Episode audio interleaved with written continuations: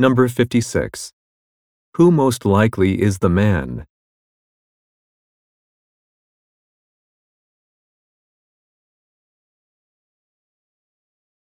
Number 57.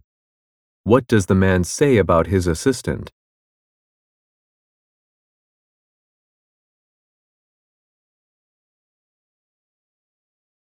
Number 58. According to the man, what caused a delay?